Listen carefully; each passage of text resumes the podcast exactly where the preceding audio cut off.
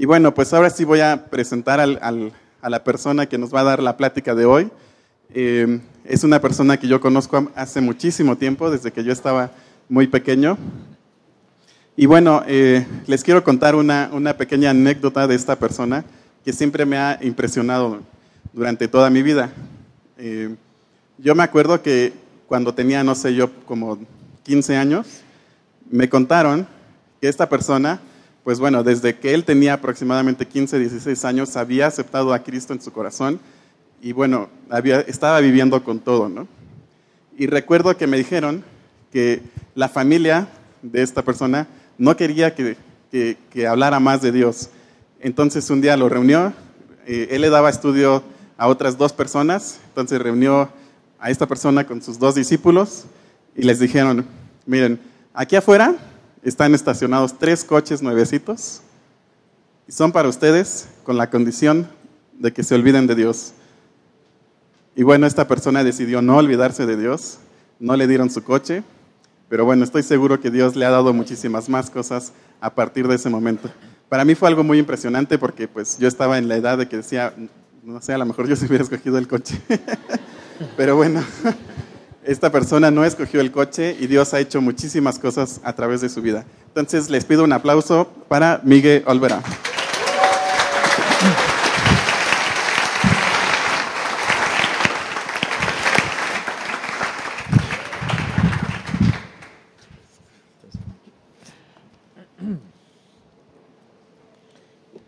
Pues me da mucho gusto estar aquí, la verdad es todo un privilegio. Este, las otras dos personas eran mis primos.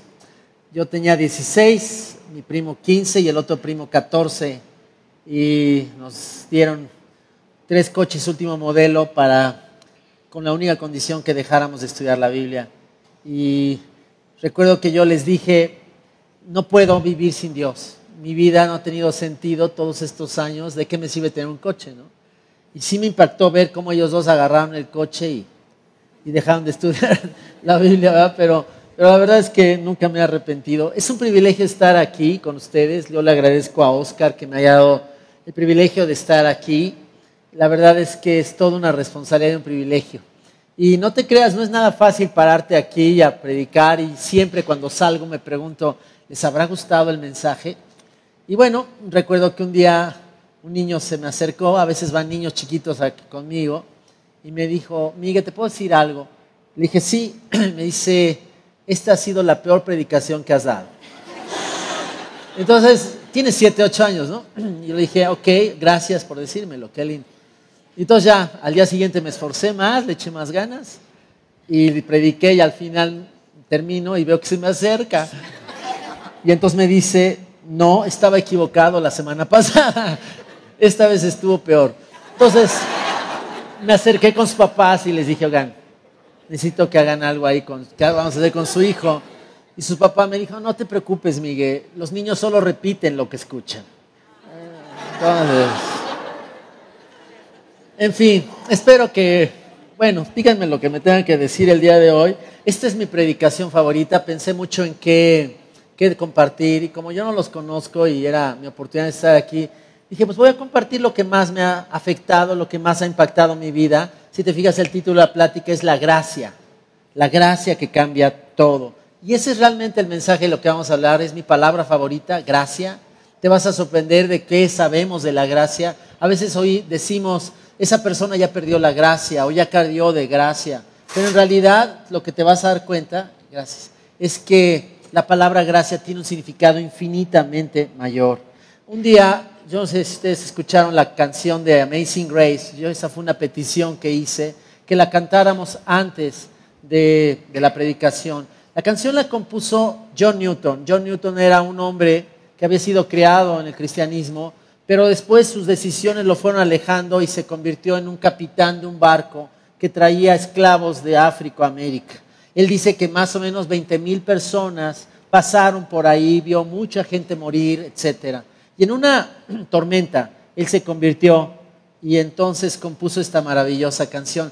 Y cuando él hablaba acerca de la gracia, él decía, cuando yo llegue al cielo, yo le voy a, yo voy a sorprenderme de tres cosas. La primera cosa que me voy a sorprender es quién está ahí. La segunda cosa que me voy a sorprender es quién no está ahí. Y la tercera es que yo esté ahí. Eso es quizá lo que más me va a sorprender. La Biblia dice, por gracia somos salvos. Y fíjate que eh, un día, ¿se acuerdan de C.S. Lewis, este hombre que escribió las crónicas de Narnia? Él asiste a una conferencia donde varios líderes cristianos discutían acerca de qué diferencia el cristianismo de cualquier otra religión. ¿Qué es lo que más por encima de todo es lo que nos destaca? Y alguna persona decía que el hecho de que Dios se hubiera hecho hombre, eso destacaba el cristianismo, pero algunas personas refutaban diciendo, bueno, en realidad podríamos decir esto de otras religiones. Luego otra persona dijo, bueno, la resurrección. La resurrección es probablemente la parte que más nos destaca, pero de nuevo alguien levantó diciendo, no es cierto, otras religiones también hablan de la resurrección.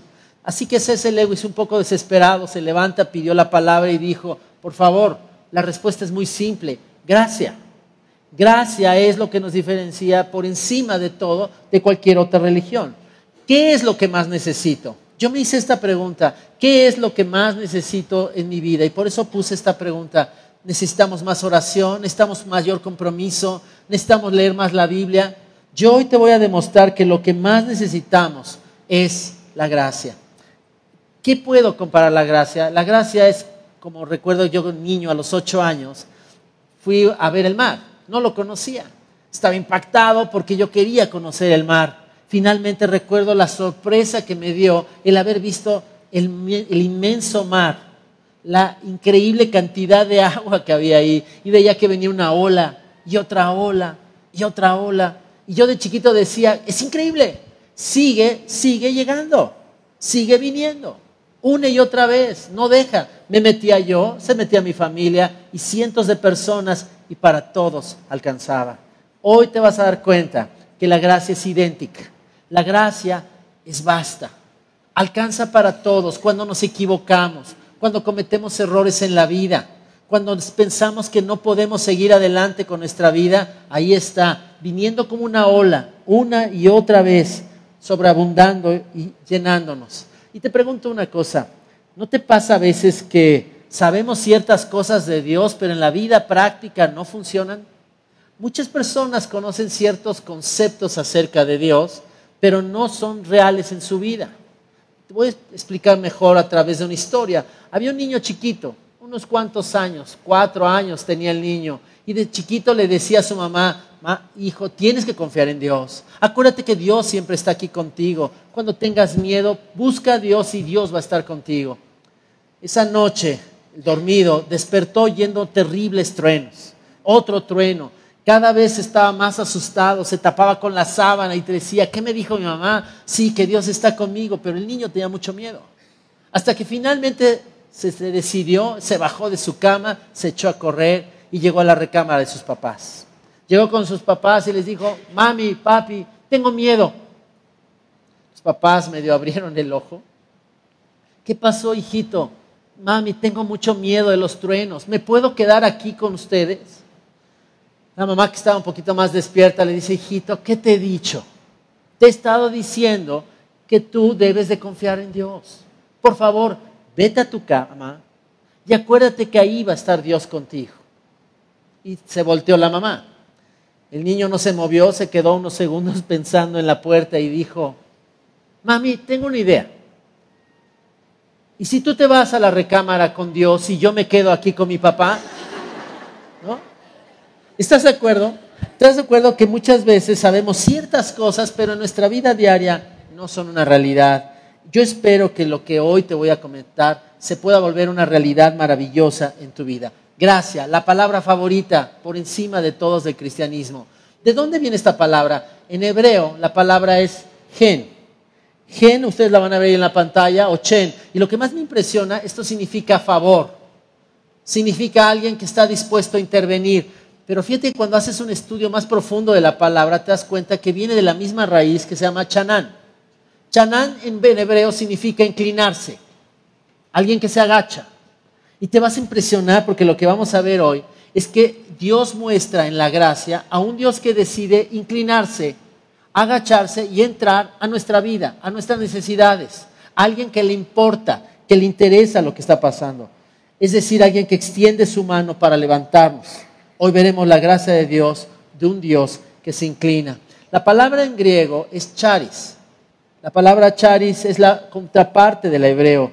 Y es un Dios dándose generosamente a través de Jesús. ¿Sabes qué está describiendo esta palabra? Un Dios que está arriba, que tiene abundancia y que ve a alguien abajo, que tiene necesidad. Y es la intención de ese Dios que decide bajar, decide inclinarse, decide acortar la distancia entre Él y las demás personas. Y este es algo impresionante. Cuando el apóstol Pablo le escribe a Timoteo, Timoteo su hijo espiritual, lee este pasaje impresionante donde Pablo le da una recomendación. Lo puedes ver en la pantalla, dice 2 Timoteo 2.1. Y le dice, tú pues, hijo mío, esfuérzate en la gracia que es en Cristo Jesús. Conocemos este versículo, esfuérzate en la gracia que es en Cristo Jesús. Pero la palabra esfuérzate significa fortalécete, fortalécete continuamente. Fíjate, me llama mucho la atención que el apóstol Pablo le dice a Timoteo, Timoteo, yo no quiero que te esfuerces en orar más, yo no quiero que te esfuerces en leer más la Biblia. Para todos los retos que vas a enfrentar en tu vida, yo te voy a pedir que hagas algo. Métete al gimnasio de la gracia. Métete a ese lugar donde vas a encontrar la fuente de poder que tú no tienes. La palabra esfuérzate es fortalécete y es la palabra en dínamo. Ustedes van a ver ahí la palabra en dínamo viene de la raíz dinamita, dínamo, poder. ¿Qué le está diciendo Pablo a Timoteo?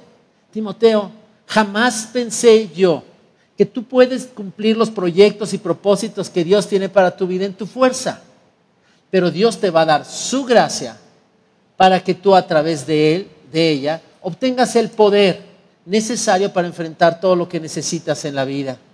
¿Sabes qué tan fuertes somos? Normalmente vivimos en un mundo que se, se maneja con meritocracia, así le llamo yo.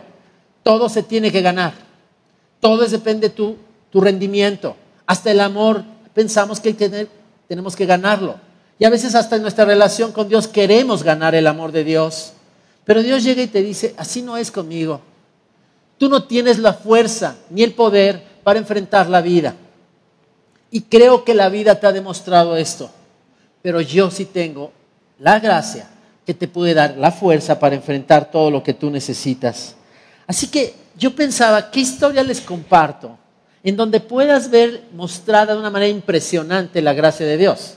Y obviamente mi historia favorita de la gracia está en el Evangelio de Juan.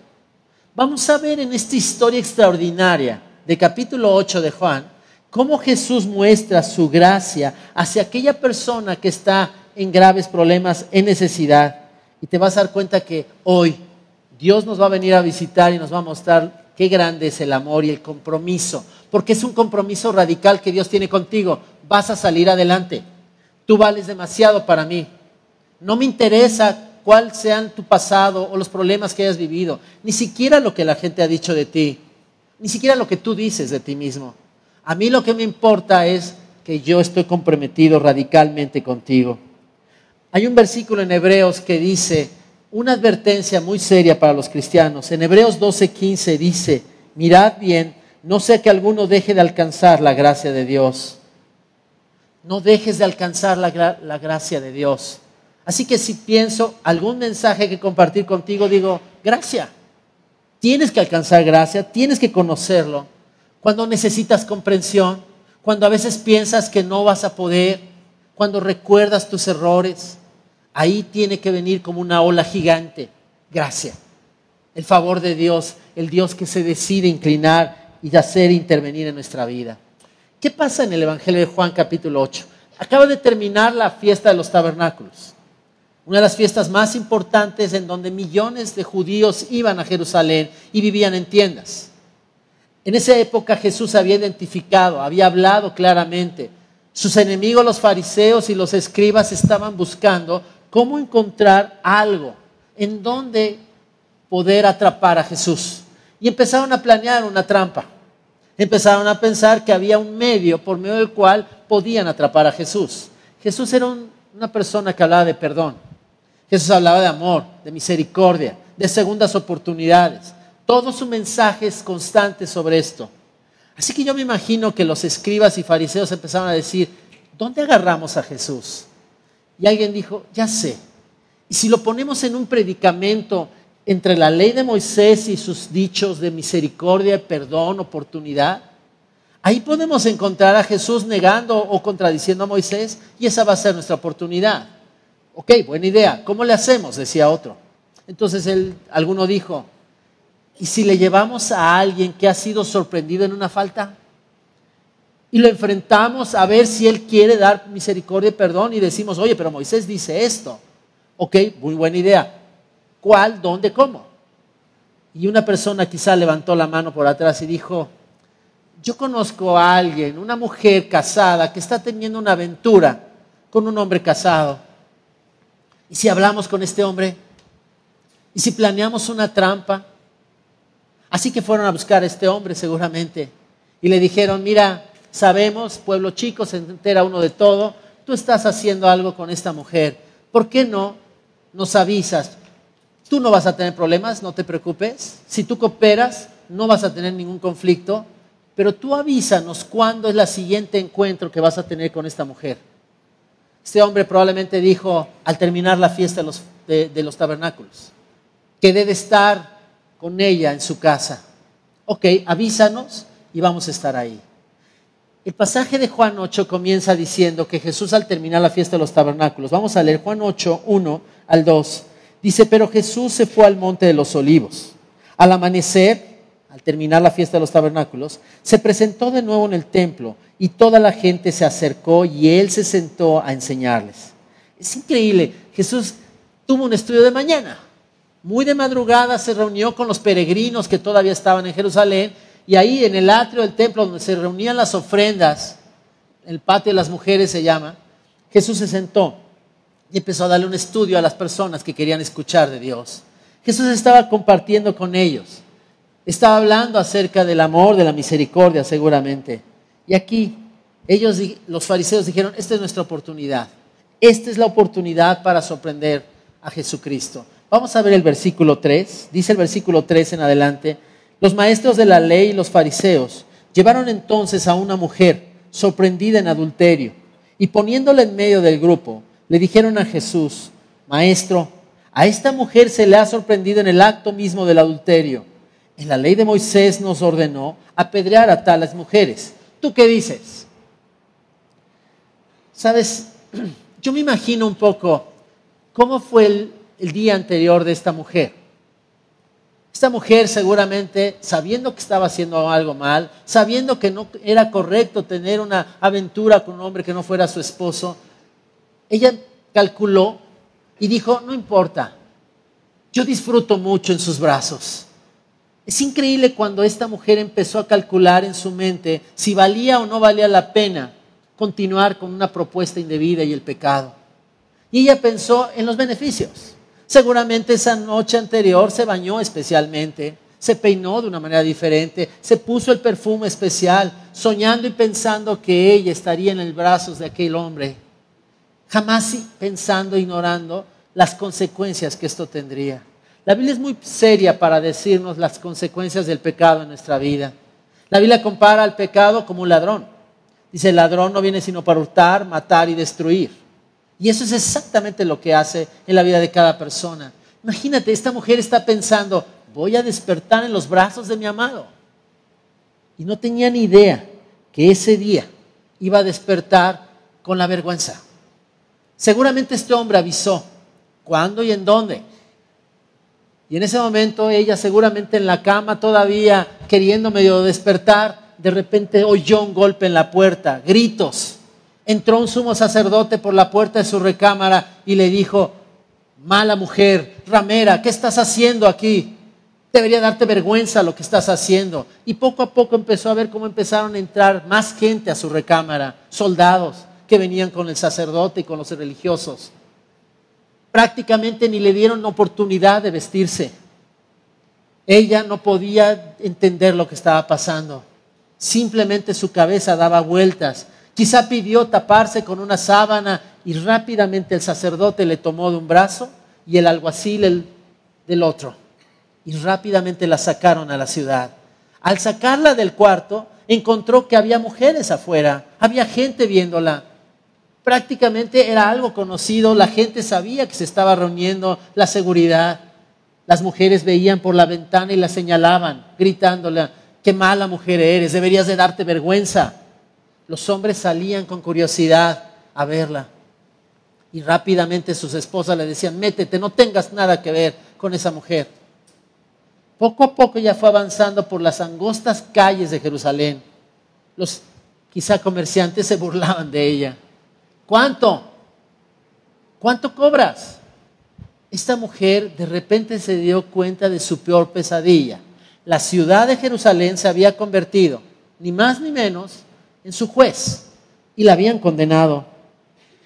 Habían emitido un juicio.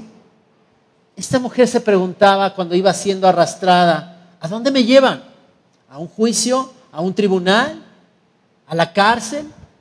Y poco a poco empezó a ver hacia dónde se dirigían, al lugar menos pensado. Iban al templo, a un estudio de la Biblia. Pero ella pensaba, ¿por qué me llevan a un estudio de la Biblia? ¿A quién me voy a encontrar ahí? Y finalmente estos hombres interrumpen el estudio de Jesús. Jesús está sentado y le avientan a la mujer al piso. Y el más duro de sus acusadores le dijo esta acusación maestro, a esta mujer se le ha sorprendido en el acto mismo del adulterio. ¿Te puedes imaginar lo avergonzada que estaba esta mujer? No había tenido tiempo de peinarse. Su lápiz labial estaba corrido. Apenas podía medio tratar de cubrir su cuerpo y su desnudez. Atrapada en el mismo acto de adulterio. Sorprendido en el momento de pasión. Tú y yo vemos que esto es una trampa. ¿Por qué vemos es una trampa? Perdón, porque no está el hombre.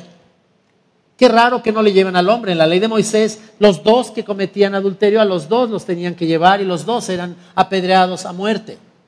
¿Por qué no llevaron al hombre?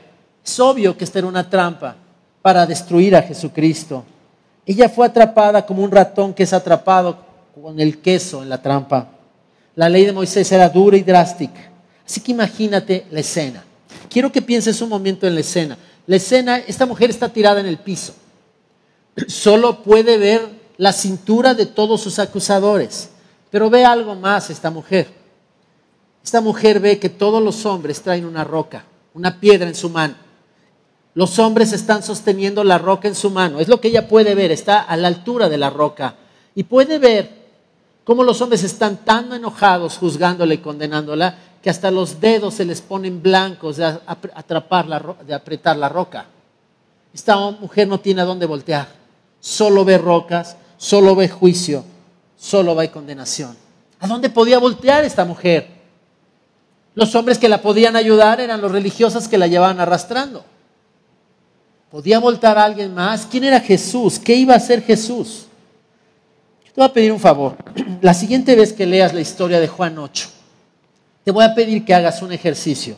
Toma una pluma o un resaltador y observa las posiciones del cuerpo de Jesús. Ve el lenguaje corporal de Jesucristo. Te vas a sorprender de, lo que hoy estoy platicando, que es la gracia.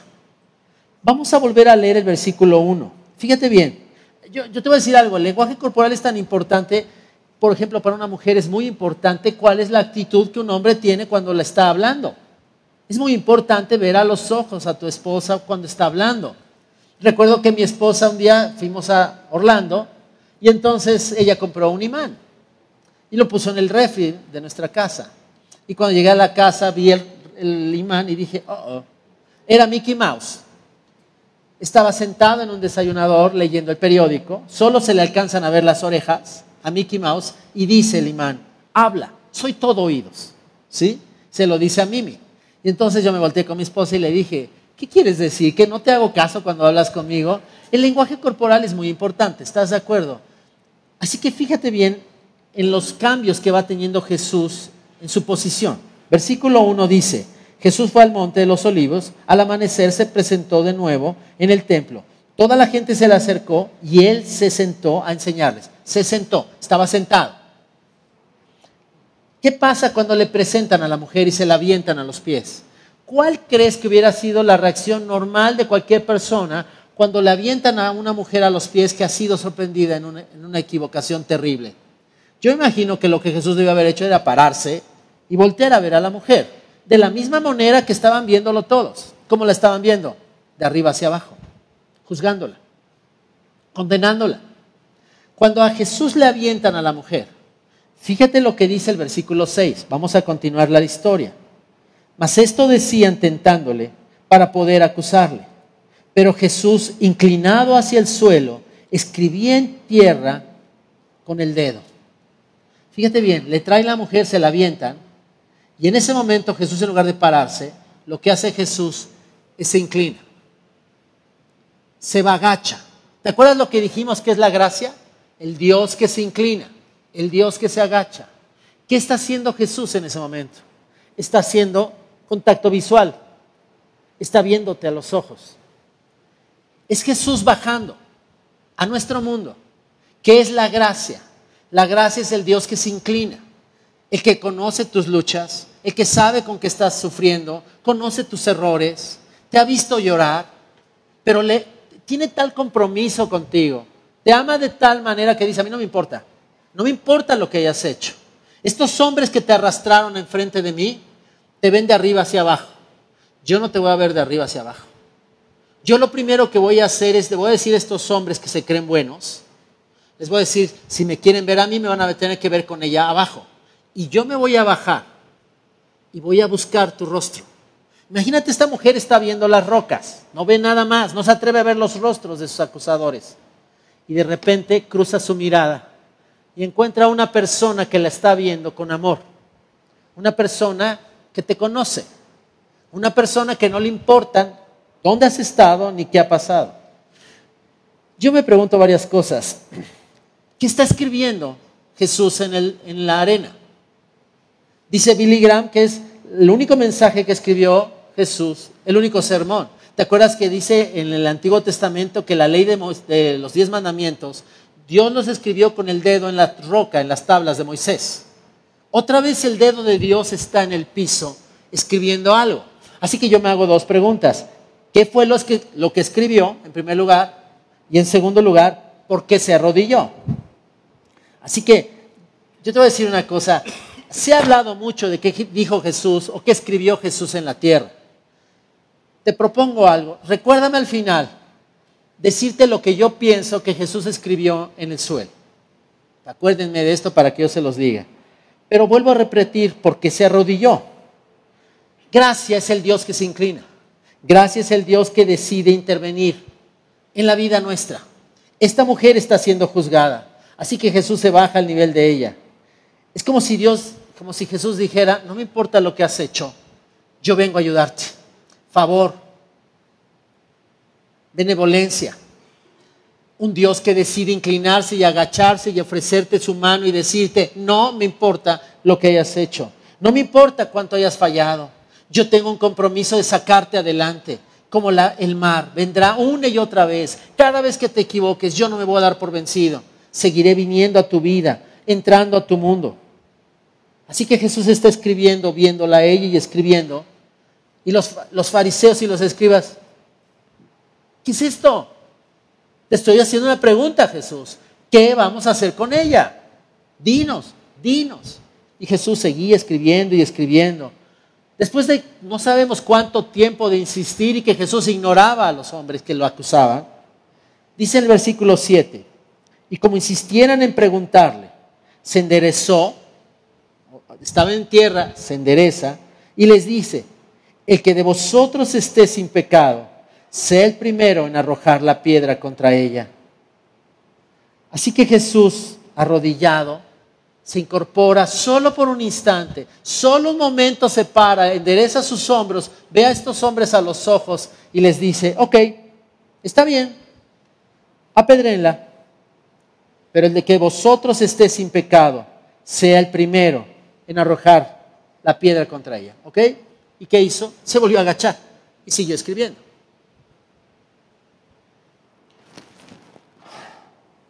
¿Sabes? Vamos a leer el versículo 8. Dice, inclinándose de nuevo hacia el suelo, siguió escribiendo en tierra. Un Jesús que estaba sentado, se convierte en un Jesús que se inclina ante los problemas de ella. Después Jesús se para, les dice esto a los hombres, los enfrenta y luego se vuelve a inclinar. Si te das cuenta el lenguaje corporal que Jesús está haciendo? Quiero pedirte un favor, como si nunca lo hubieras hecho. Vuelve a leer esta historia de Juan 8 y como si pudieras poner tu oído muy cerca de la Biblia, pregúntate qué escuchas. ¿Qué es lo que escuchas en esta historia, en este momento? ¿Hay silencio? Jesús les dijo, el que tenga, esté sin pecado, que arroje la primera piedra. ¿Qué oímos en la historia? Vamos a oír esto. Cae una roca. La mujer se sorprende y piensa, ya me aventaron la primera y no me atinaron. No, yo creo que dijo, wow, no me atinaron, gracias a Dios. De repente escucha otra. Ya no voy a tirar porque si no Oscar me va a reclamar que le vengo aquí a afectar su piso. Pero cae una roca, cae otra roca. Empiezan a caer rocas. ¿Qué está sucediendo? ¿Qué está sucediendo en este momento? Pac, pac, pac, rocas. Dice el versículo 9.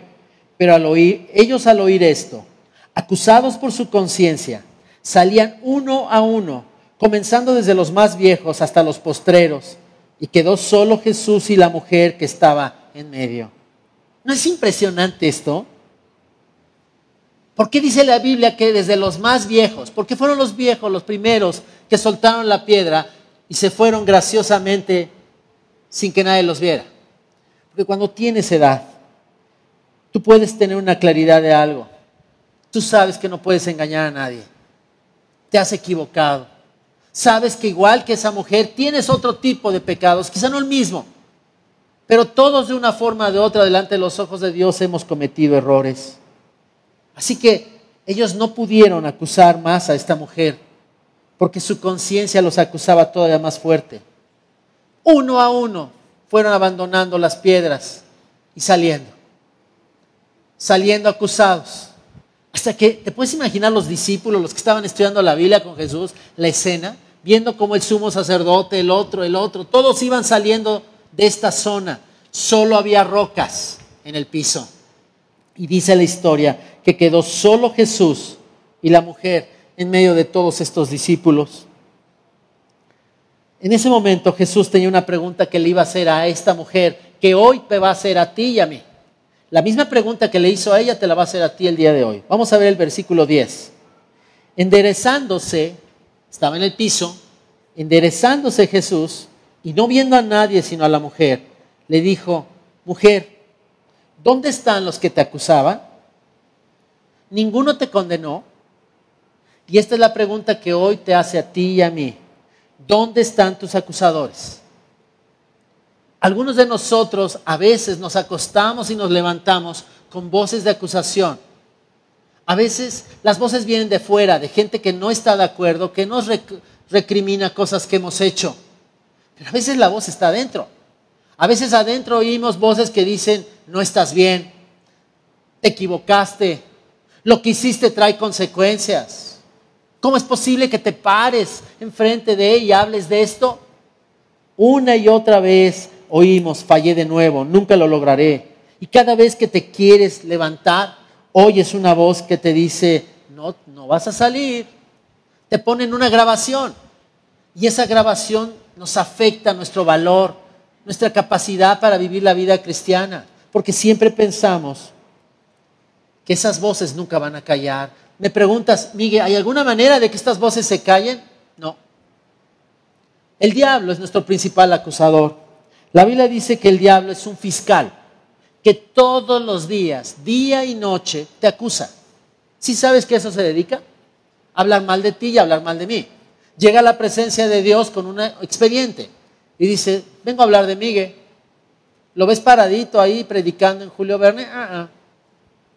Yo lo vi ayer, mira, deja checo. Y en ese momento Jesús se para y dice delante de Dios Padre, yo pagué por él yo intervine. Así que es, increíble cómo Satanás no te puede quitar la salvación, pero va a hacer todo lo que pueda para quitarte el gozo, para volverte inútil, para que pienses que no vale la pena. Y está una y otra vez regresando, recordando tu pasado. Cuando quieres vivir para Cristo, de repente se te acerca y te dice, oye, ¿no eras tú el que? ¿Tú no fuiste el que? Y chispas, esas preguntas te bajan los ánimos y piensas que no puedes seguir adelante. Todas esas voces siguen acusándote. Me encanta esta historia. Dos hermanos se van con su abuela de verano. Y entonces están en la granja con la abuela y encuentra el niño por ahí una onda, como la de David. Y él dice, wow, voy a jugar con ella. Entonces le pone una roca y ¡fum! la avienta y no le da nada. Otra vez, se la pasa horas tratando de atinarle algo. Ahí están corriendo por la granja y de repente ve que viene un pato. Y dice, no le atino a nada. Pone la roca, le hace... ¿Y qué crees que pasó? Le atina la cabeza al pato y ¡paz! Lo mata. Rápidamente agarra, voltea, va y mete al pato en algún lado, le pone heno y dice, aquí no pasó nada. Y de repente cuando llega a la casa, la hermana le dice, yo vi lo que pasó con el pato. El niño chiquito, que era la hermana mayor, se asusta, se mete. Y en la noche, cuando están cenando, la abuela se voltea con la niña y le dice, oye, hoy te toca eh, lavar los platos. Y entonces le dice la niña a su abuela, no mami, digo, no abuelita, hoy Roberto va a lavar los platos, ¿verdad Roberto? Y le dice en quedito, acuérdate del pato. ¿Sí? El niño le hace así, sí abuelita, yo lavo los platos, ¿no? Y ahí va a lavar los platos. Al día siguiente, oye hijita, tienes que arreglar el granero. Abuelita, mi hermano es bien acomodido y me dijo que él lo hacía, ¿verdad Roberto? Y entonces el niño dice, sí acuérdate del pato, le dice, chispas. Entonces, así se la pasa a la hermana con una esclavitud, acuérdate del pato, acuérdate del pato, toda una semana, haciéndole todos los favores que ella quería. Hasta que el niño llega un momento que dice, ya no puedo más, está peor que cualquier castigo, voy a ir con mi abuela. Entonces llega, abuelita, ¿puedo hablar contigo? Y entonces le dice, sí, hijito, dime qué pasó. Abuelita, te tengo que confesar algo. Maté al pato. Hace una semana. La abuelita se le queda viendo y le dice, yo vi por la ventana cuando lo mataste. Y te perdoné. Solo me preguntaba cuántos días ibas a aguantar a tu hermana acusándote. Te digo una cosa, te voy a hacer una pregunta. ¿Quién? ¿Quién es el que te acusa hoy? ¿Quién es el que día y noche te dice una y otra vez, acuérdate del pato, tú no sirves, tú no puedes, y ahí llega una plática como la de hoy, donde llega Dios y te dice, ah, ah, gracias, me inclino. Cuando alguien, Satanás llega y dice, Él pagó, Miguel hizo algo, tú hiciste algo, inmediatamente Jesús muestra sus heridas y dice, yo pagué por Él. La gracia para ti es gratis, pero no es barata. La gracia costó, tiene un precio. El que tú tengas la oportunidad de tener una relación con Dios tuvo un precio. Jesús en la cruz muriendo por nuestros pecados. El que podamos vivir la vida cristiana es por gracia, pero es gratis. Fíjate que siempre he el costo que tiene salvarnos. Y recuerdo esta historia preciosa que escuché hace algunos años, de un hombre que vivía, era un jefe que vivía en una isla del Pacífico. Este hombre era el jefe de la tribu y guiaba bien a la gente de su pueblo. Era una tribu en la isla del Pacífico. Y vivían en abundancia. Todo estaba relativamente bien en ese lugar. Hasta que un día le dijeron a él, ¿qué cree? Están robando cosas en la aldea. ¿Cómo que robando cosas? Sí, gallinas, fruta. Pero ¿quién está robando? Esto es una locura. Vivimos en un lugar donde hay de todo. Están robando. Y el jefe se molestó y dijo, a ver, reúneme a todos en el centro de la aldea donde está el árbol. Así que reunieron a toda la aldea y el jefe tomó la palabra y les dijo, hemos vivido en paz todos estos años, hemos estado tranquilos, pero ahora alguien está robando y esto me tiene muy molesto. Así que voy a hacer una última advertencia. No voy a investigar quién hizo los robos de, hoy hacia atrás, pero si alguien roba, voy a amarrar a este árbol, voy a pedirle al guerrero más fuerte que tengo que le dé 20 latigazos para que no vuelvan a robar. Dejen de robar. esta es mi advertencia y sea quien sea, se va a aplicar esta sentencia. Entonces el jefe se fue y dijo, ya, ya la hice, seguramente no van a robar. A los pocos días le llegaron otra vez sus súbditos y le dijeron, sigue habiendo robos. ¿Cómo que sigue habiendo robos? Sí. Ok, busquen a la persona y atrápenme. A los pocos días, él estaba en su tienda y de repente entran algunos de sus súbditos nerviosos, turbados, y les pregunta, ¿qué pasa? Y ellos dicen, e, es que ya encontramos a quien robaba. Qué bueno, qué bueno, qué buena noticia. Pero porque están así. Es que no, mire, a ver, no, no entiendo, tráiganmela. Tráiganme la persona que haya hecho esto. Estos hombres salieron y al poco tiempo entraron. Y cuando entraron, la persona que entró y que traían agarrada era la mamá del jefe. El jefe se le queda viendo y le dice, mamá, ¿qué haces aquí? Y ella bajó la vista y empezó a llorar. Mamá, no me digas que eres tú la que robaste. Y ella empezó a llorar asintiendo con su cabeza. En ese momento sus súbditos le dijeron, a lo mejor podemos hacer algo, podemos decir que no hemos encontrado a nadie. Y ella dijo, no, no, no, ¿saben qué? No me digan ahorita nada. Llamen al pueblo mañana a las 7 de la mañana en el árbol y yo mañana voy a decirles qué decisión tomo. Cuando se fueron, toda la gente en el pueblo empezó a preguntarse, ¿qué va a hacer el jefe? Y algunos decían, es su mamá, le da cinco y la mata. Y otro dijo, no, no, pobrecita, no la podemos, no le puede pasar eso. Y otro decía, ah, y si hubiera sido yo, ¿no me los da? Es que no es justo. Y empezaron a hablar de esto, todos discutiendo acerca de cuál iba a ser la decisión del jefe. Al día siguiente llegaron todos, estaba la mamá, estaba el árbol, y finalmente llegó el jefe, vestido de sus túnicas reales. Se paró, estaba serio, y le dijo a la gente, hemos encontrado a la persona que ha robado. Y yo les dije que fuera quien fuera, se le darían 20 latigazos. La persona es mi mamá y voy a cumplir mi palabra. Así que por favor, amárrenla al árbol y descubran la, espalda.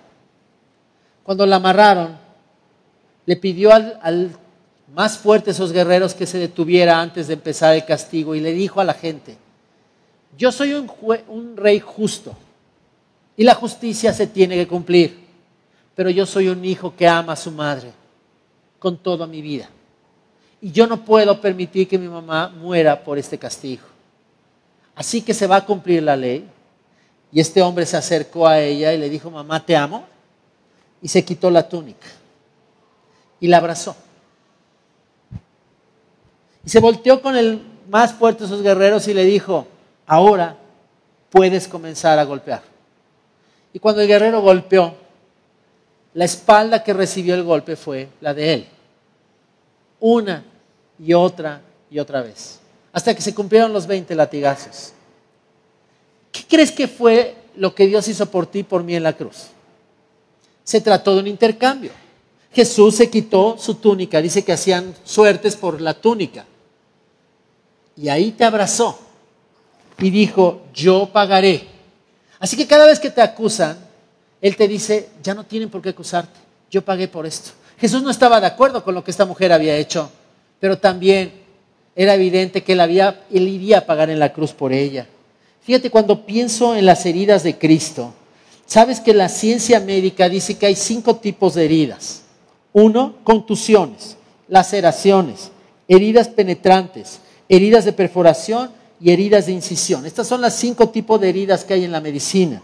Jesús recibió contusiones, golpes con la caña, laceraciones, los azotes, heridas penetrantes, la corona de espinas, heridas de perforación, clavos, y heridas de incisión, la lanza que penetró su costado. El perdón es gratuito para ti, pero no es barato. Así que cuando llegue Dios contigo y te diga hoy, yo tengo gracia hacia ti y me inclino hacia ti, acuérdate lo que Él está haciendo. Él está haciendo algo más grande que simplemente perdonarte. Fíjate lo que dice en Ezequiel 36, 25 al 26. Dice, esparciré sobre vosotros agua limpia y seréis limpiados de todas vuestras inmundicias y de todos vuestros idos os limpiaré. Pero fíjate luego lo que dice, os daré corazón nuevo y pondré espíritu nuevo dentro de vosotros, y quitaré de vuestra carne el corazón de piedra, y os daré un corazón de carne. ¿Sabes? El día que aceptas la gracia, Dios hace algo increíble por ti. Te cambia el corazón. Quita un corazón de piedra. ¿Qué es el corazón? Es el lugar donde digo, quiero hacerlo y puedo hacerlo. Ahí es donde lo ponemos. Pero tenemos un corazón de que queremos hacer lo malo y puedes hacerlo y lo empiezas a hacer. De repente Dios cambia tu corazón y te pone un corazón como el de Él. ¿Y qué hace ahí? Te dice, ahora vas a vivir para Él. Ahora vas a hacer y querer hacer lo que es correcto delante de Dios. Te daré nuevas habilidades. Quitaré este corazón envenenado con el orgullo y el pecado y pondré el corazón de Dios lleno de potencial. Y será mi gracia el que trabaje en ti. El apóstol Pablo, pensando en esto, dijo este maravilloso versículo que yo creo que es el más bonito de la Biblia en cuanto al cristianismo ya no vivo yo, más vive Cristo en mí. Ya no vivo yo, es Cristo. Hay un corazón que está latiendo dentro de mí. ¿Sabes? Es increíble cuando a veces vas al espejo y dices, ah, caray, ya no soy yo. Yo era egoísta, yo era envidioso, yo era una persona depresiva y de repente me empiezo a encontrar con una persona que le importan las otras personas, que empiezan a querer hacer la voluntad de Dios, ¿Cómo? ¿Dónde? Ah, es que me volví muy bueno. No, por favor. Te cambiaron el corazón por gracia. Te dieron un corazón nuevo. ¿Sabes que esta es la diferencia de lo que pasa entre los cristianos y los maometanos? Los maometanos no reciben a Buda en su corazón. Los hinduistas no reciben a Buda. Fíjate cómo dice Pablo en Colosenses, a quien Dios quiso dar a conocer este ministerio. Misterio, perdón, es un secreto que es Cristo en vosotros, la esperanza de gloria. Cristo en vosotros. ¿Sabes que el apóstol Pablo repite 236 veces en Cristo, en Él? Una y otra vez, una y otra vez. Cuando mi esposa dice tres veces lo mismo, aguas, tengo que hacerle caso. ¿Estás de acuerdo? Ahí estás. Y entonces, aquí lo dice Pablo 236 veces, como diciendo, ¿sí entendiste? Es mi corazón. Soy yo el que voy a hacer el trabajo en ti, es mi gracia, es mi corazón. Sabes, hace cinco años, en Vail, Colorado, quiero que veas esta fotografía. Estaba una familia, la familia de, Todd y Tara Stoch. Ahí tú puedes ver en el, centro, el lado derecho la jovencita de rojo con amarillo. Esta es una jovencita de 13 años que se llamaba Taylor. Estuvieron una semana esquiando en Vail, disfrutando. Ellos cuentan que en el último día de la vacación, en la última vuelta, su hija se resbaló, Taylor, y se fue a estrellar contra un árbol. El papá llegó rápidamente, llamaron a los paramédicos, se llevaron a Taylor en un helicóptero a Denver ellos tuvieron que manejar dos horas y media para poder llegar y cuando llegaron con los doctores, los doctores les dijeron, no, su hija está muy grave, su hija no va a poder sobrevivir. Ellos dicen, puedes ver la siguiente foto donde ves a los papás y los hijos. Eh, aquí puedes ver a, a Taylor el día precisamente que ella se accidentó. Ellos dicen que fue terrible escuchar esta pregunta que los doctores le hicieron. Los doctores le dijeron, su hija no tiene esperanza, pero yo no sé si ustedes conocen el sistema de donación de órganos. ¿No les gustaría que utilizáramos los órganos de Taylor para otras personas? Cuando la gente les pregunta a los papás qué pensaban de esta pregunta, dijeron que definitivamente fue la pregunta más fácil en el momento más difícil de su vida, porque ellos y su hija eran cristianos. Y ella, ella pensó, la mamá dijo, mi hija siempre ha querido ayudar a otras personas. Así que si ella al morir va a poder ayudar a otras personas, estoy de acuerdo. Así que ni lo pensaron y le dijeron, sí, adelante. Desconectaron a Taylor y cinco personas recibieron sus órganos, entre ellas el corazón. El corazón fue recibido por ella, se llama Patricia. Patricia es una madre de dos hijos que estaba en la lista de espera sabiendo que si no llegaba un corazón pronto, ella moriría.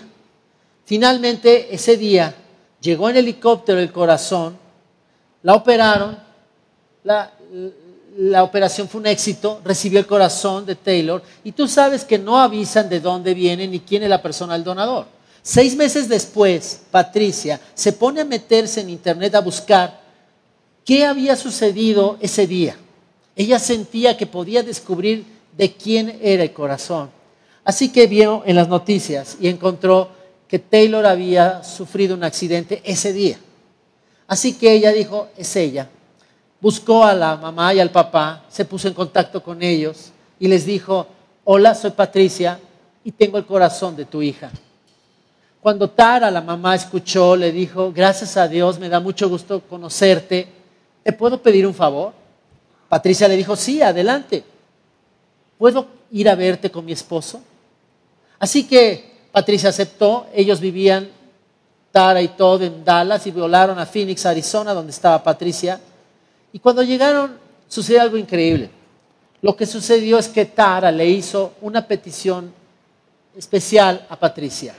Le dijo, gracias, ¿me permites escuchar el corazón de mi hija?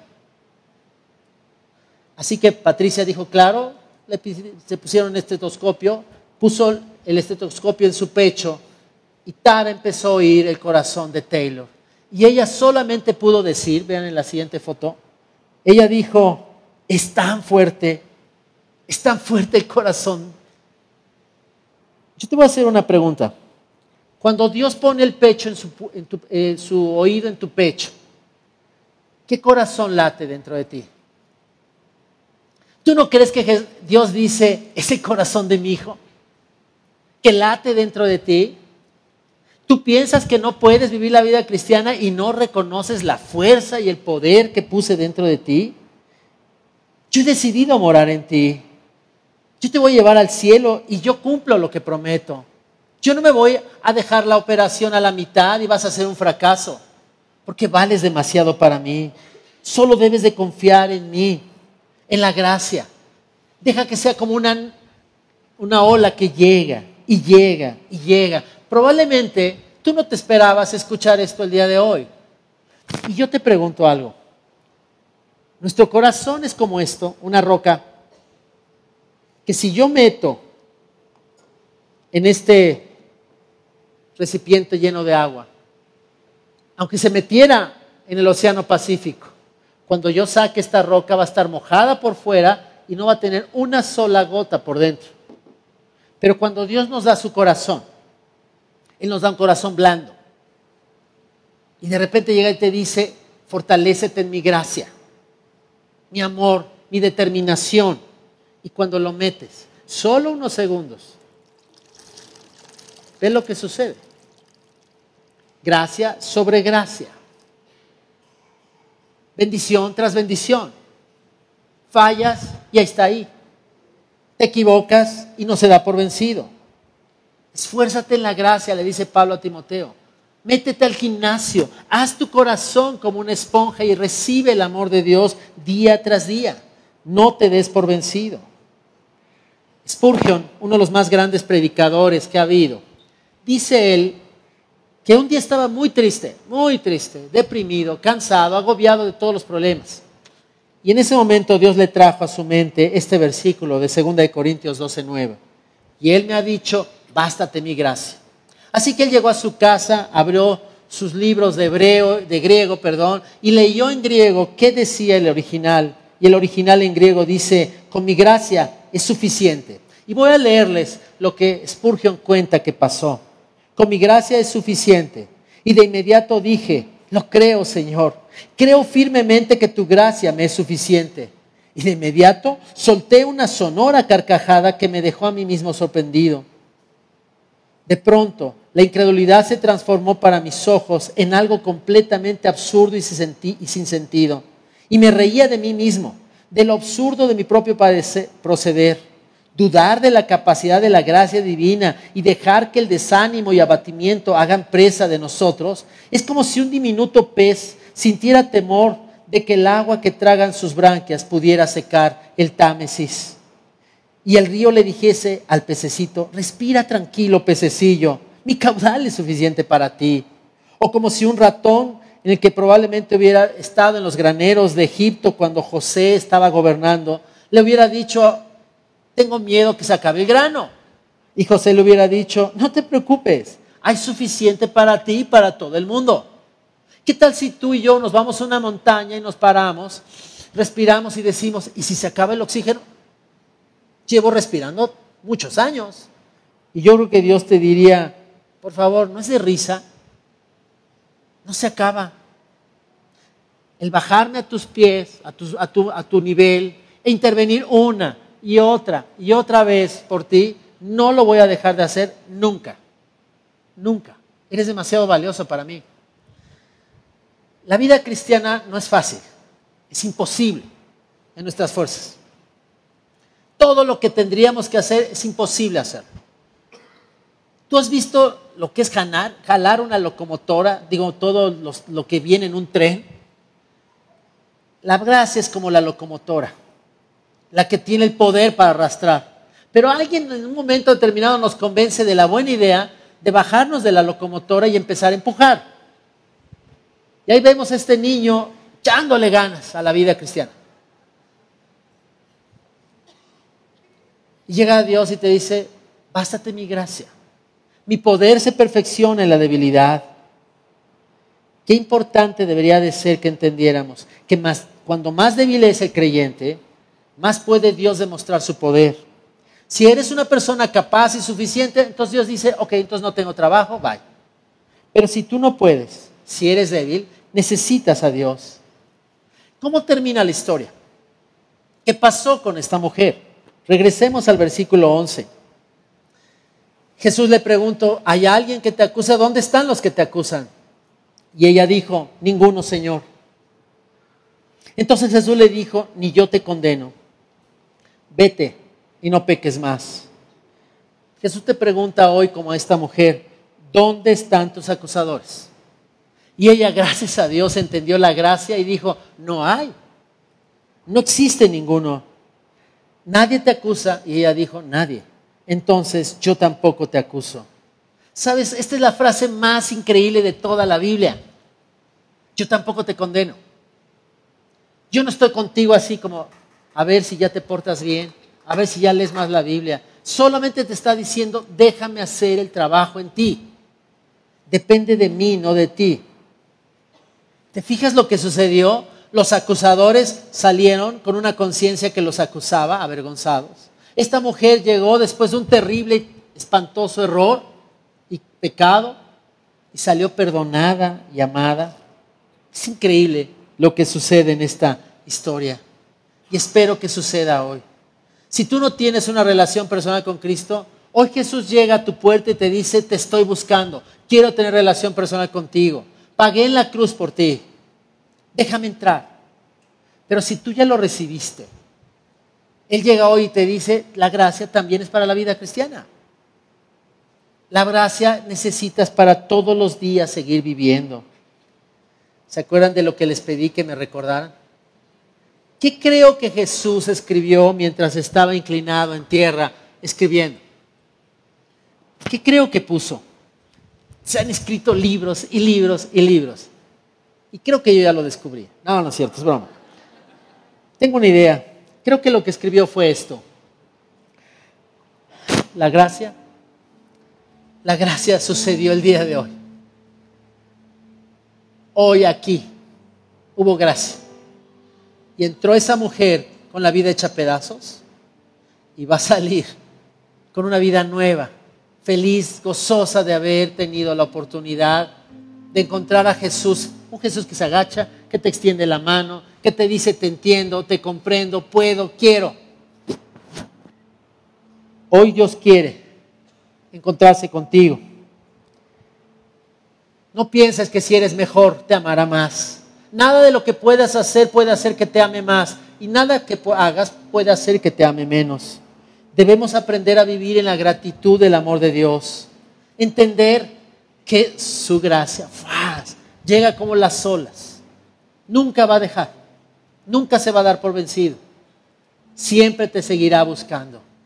Hasta que un día, cuando estemos en el cielo, todos los que hayamos aceptado a Cristo, seremos semejantes a su Hijo. No va a perder uno. Y no serás tú. ¿Qué te parece si nos rendimos ante esto? Siempre me pregunto, ¿qué le pasó a esta joven, a esta mujer? ¿Qué fue de ella cuando salió del atrio del templo? ¿Qué pensó? ¿Qué decisiones tomó? Y yo creo que esta historia final que te voy a contar te va a ayudar a entender lo que le pasó a ella, lo que me pasó a mí y lo que yo espero que te pase a ti. Hace muchos años, en Estados Unidos, en la época donde todavía la esclavitud existía en Estados Unidos, hay una historia del presidente Abraham Lincoln que es impresionante. Antes de que él fuera presidente, él un día iba por una ciudad y vio cómo se estaba llevando a cabo una venta de esclavos. Se acercó, no estaba de acuerdo con eso, pero lo que vio le sorprendió. Vio a una niña pequeña, aterrada de lo que estaba pasando. ¿Te puedes imaginar? Su vida en alguna tarima como esta, mientras hombres tasan el precio que están dispuestos a pagar por ella, separándoles quizá de sus padres, de sus hermanos. Esta niña lloraba aterrada, dice Abraham Lincoln, que le llamó tanto la atención ver sus ojos de miedo, que se acercó y decidió hacer algo. Empezaron a pedir, ¿quién paga 100 dólares? ¿Quién paga 200? Abraham Lincoln empezó a ofrecer dinero. Y ya alguien ofrecía más y él ofrecía más, alguien ofrecía más y él ofrecía más. Hasta que como Abraham estaba tan comprometido a comprarla, ofreció un precio que nadie podía pagar e igualar. Así que finalmente se la concedieron a él. Se acercó y le dijeron, aquí están los papeles donde usted toma la posesión de ella. Cuando Abraham Lincoln tomó los papeles, se volteó con la niña y le dijo, toma, eres libre. La niña se le queda viendo y le dice, ¿qué significa esto? Abraham Lincoln le contestó, significa que ya no eres esclava, eres libre. La niña le respondió, ¿significa que puedo ser lo que yo quiera? Lincoln le dijo, sí, puedes ser lo que tú quieras ser. Una vez más le preguntó la niña, ¿significa que puedo ir a donde yo quiera? Abraham Lincoln le dijo, sí, puedes ir a donde tú quieras. Esta niña estaba llorando, alzó la mirada al presidente, Abraham Lincoln en ese momento y le dijo, entonces quiero irme contigo.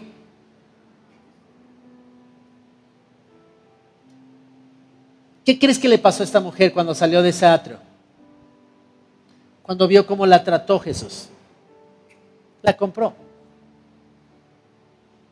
De ti voy a ser tuyo te seguiré toda mi vida.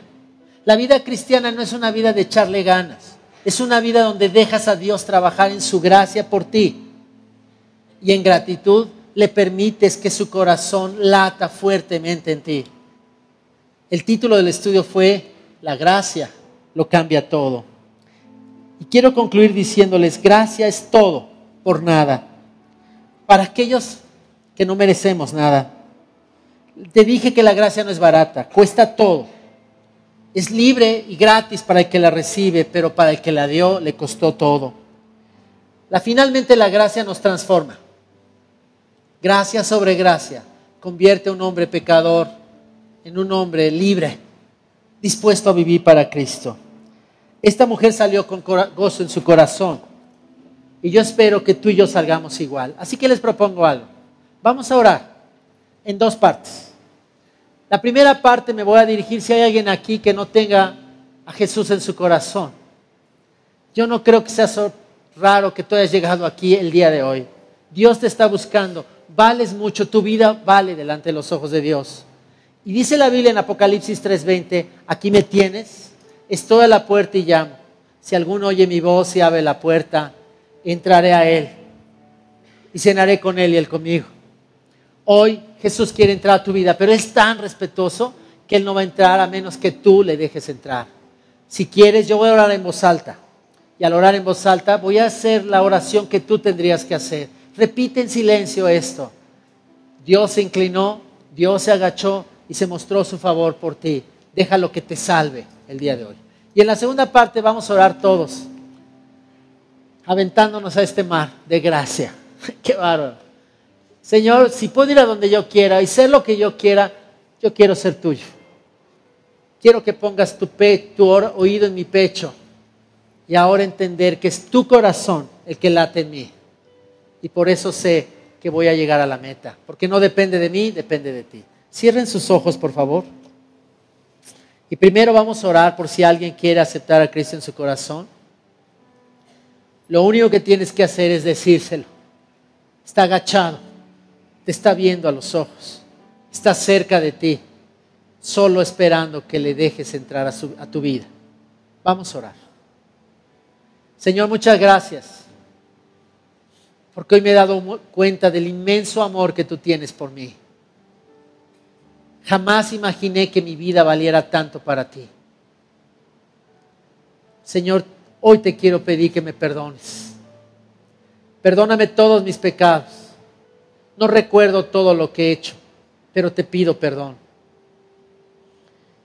Y hoy yo quiero pedirte que me salves. Estoy arrepentido de todo lo que he hecho pero ahora sé que tus heridas pagaron lo que yo debía. Que me abrazaste como este hombre abrazó a su mamá y recibiste en tu cuerpo las consecuencias de mi culpa. Gracias por la salvación que recibo como un regalo. Y ahora voy a la puerta de mi vida y te abro la puerta de mi corazón y te pido, Dios, que entres a mi vida. Tú en mí tu corazón en mí. Gracias porque ya entraste, me salvaste y me perdonaste. Y porque ahora esta vida no depende de mí, sino de tu gracia. Te pido esto en el nombre de Jesucristo. Amén. Y ahora vamos a orar todo, ¿les parece? Wow, Dios. Gracias. Un Dios que se inclina. El favor tu radical compromiso con nosotros de hacer un pueblo de reyes y sacerdotes que reinemos contigo por toda la eternidad. Hoy creemos en este versículo, bástate mi gracia, porque mi poder se perfecciona en la debilidad.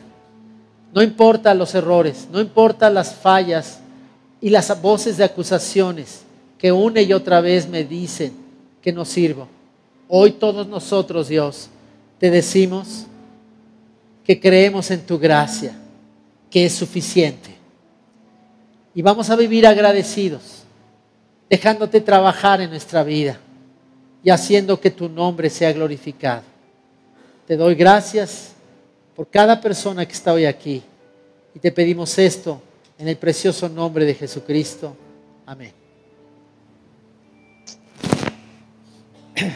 Le voy a pedir a los jóvenes que nos ayuden volviendo a cantar la canción de Sublime Gracia. Este hombre que había sido parte de 20 mil esclavos que pasaron. Y este hombre creyó en la gracia. Ve la letra, oye la letra, canta la letra y te vas a dar cuenta qué significado tiene después de lo que hoy hemos platicado. Ha sido todo un privilegio para mí estar con ustedes. Gracias por estar aquí y que Dios les bendiga. Gracias.